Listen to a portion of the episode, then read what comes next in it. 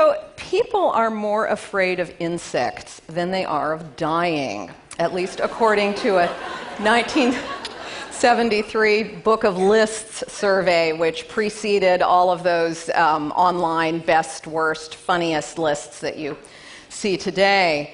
Only heights and public speaking exceeded uh, the six legged as sources of fear.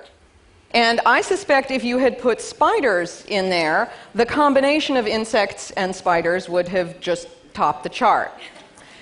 Now, I am not one of those people. I really love insects. I think they're interesting and beautiful and sometimes even cute. and I'm not alone. For centuries, some of the greatest minds in science, from Charles Darwin to E.O. Wilson, have drawn inspiration from studying some of the smallest minds on Earth. Well, why is that? What is it that keeps us coming back to insects? Some of it, of course, is just the sheer magnitude of almost everything about them. They're more numerous than any other kind of animal. We don't even know how many species of insects there are because new ones are being discovered all the time. There are at least a million, maybe as many as 10 million this means that you could have an insect of the month calendar and not have to reuse a species for over 80,000 years. Take that, pandas and kittens. More seriously, insects are essential. We need them. It's been estimated that one out of every three bites of food is made possible by a pollinator.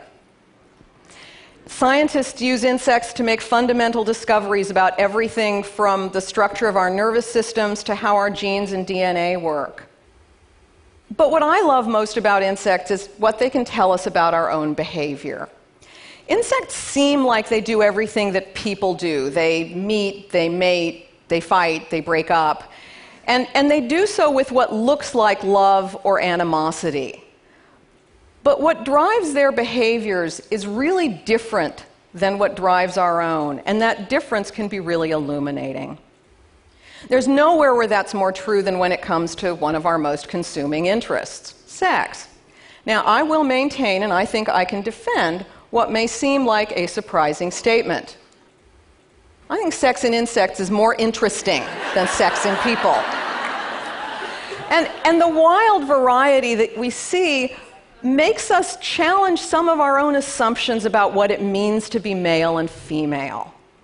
Of course, to start with, a lot of insects don't need to have sex at all to reproduce. Female aphids can make little tiny clones of themselves without ever mating. Virgin birth, right there, on your rose bushes. when they do have sex, even their sperm is more interesting than human sperm. There are some kinds of fruit flies whose sperm is longer than the male's own body. And that's important because the males use their sperm to compete.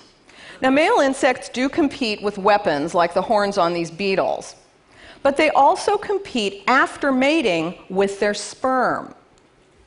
Dragonflies and damselflies have penises that look kind of like Swiss army knives with all of the attachments pulled out. and they use these formidable devices like scoops to remove the sperm from previous males that the female has mated with. So, what can we learn from this? I mean, I.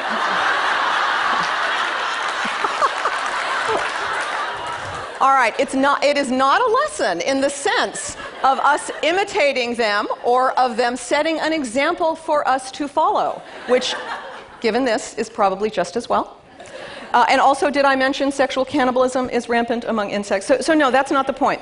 But what I think insects do is break a lot of the rules that we humans have about the sex roles. So people have this idea that nature dictates kind of a 1950s sitcom version of what males and females are like. So that males are always supposed to be dominant and aggressive, and females are passive and coy.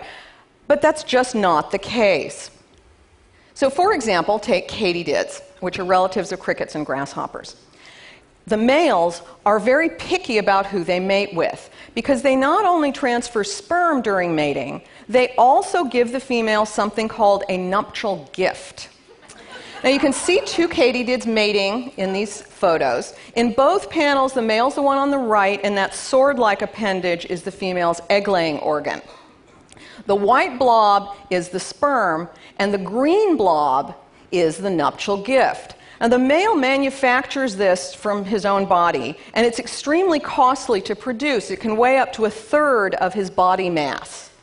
I will now pause for a moment and let you think about what it would be like if human men every time they had sex, had to produce something that weighed 50, 60, 70 pounds.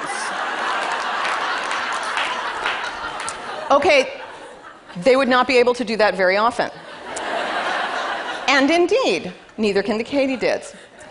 And so, what that means is that the katydid males are very choosy about who they offer these nuptial gifts to. Now, the gift is very nutritious, and the female eats it during and after mating. So, the bigger it is, the better off the male is because that means more time for his sperm to drain into her body and fertilize her eggs. But it also means that the males are very passive about mating, whereas the females are extremely aggressive and competitive in an attempt to get as many of these nutritious nuptial gifts as they can. So it's not exactly a stereotypical set of rules. Even more generally, though, males are actually not all that important in the lives of a lot of insects. In the social insects, the bees and wasps and ants, the individuals that you see every day, the ants going back and forth to your sugar bowl, the honeybees that are flitting from flower to flower, all of those are always female. People have had a hard time getting their head around that idea for millennia. The ancient Greeks knew that there was a class of bees, the drones, that are larger than the workers, but although they disapproved of the drones' laziness because they um, could see that the drones just hang around the hive until the mating flight, um, they're the males, they hang around the hive until the mating flight, but they don't participate in gathering nectar or pollen, the Greeks couldn't figure out the drone's sex. And part of the confusion was that they were well aware of the stinging ability of bees, but they found it difficult to believe that any animal that bore such a weapon could possibly be a female. Aristotle tried to get involved as well. Um, he suggested, okay, well, so if the stinging individuals are going to be the males, then he got confused because that would have meant that the males were also taking care of the young in the colony, and he seemed to think that that would be completely impossible. He um, then concluded that maybe bees had the organs of both sexes in the same individual, which is not that far fetched. There are some animals that do that, but he never really did get it figured out. And, you know, even today, my students, for instance, call every animal they see, um, including insects, a male. And when I tell them that the ferocious army ant soldiers with their giant jaws used to defend the colony are all always female, they seem to not quite believe me. And, you know, certainly all of the movies, uh, Antz, Bee Movie, um, portray the main character in the social insects as being male. Well, what difference does this make? I mean, these are movies, they're fiction, you know, they have talking animals in them. What difference does it make if they talk like Jerry Seinfeld? I, I, you know, I think it, it does matter, and it's a problem that actually is part of a much deeper one that has implications for medicine and health and a lot of other aspects of our lives.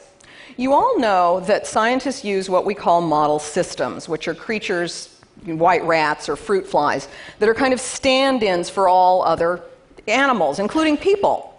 And the idea is that what's true for a person will also be true for the white rat. And by and large, that turns out to be the case. But you can take the idea of a model system too far. And what I think we've done is use males in any species as though they're the model system, the norm, the way things are supposed to be, and females as kind of a variant, uh, something special that you only study after you get the basics down. And so, back to the insects, I think what that means is that people just couldn't see what was in front of them because they assumed that the world stage was largely occupied by male players, and females would only have minor walk on roles. But when we do that, we really miss out on a lot of what nature is like.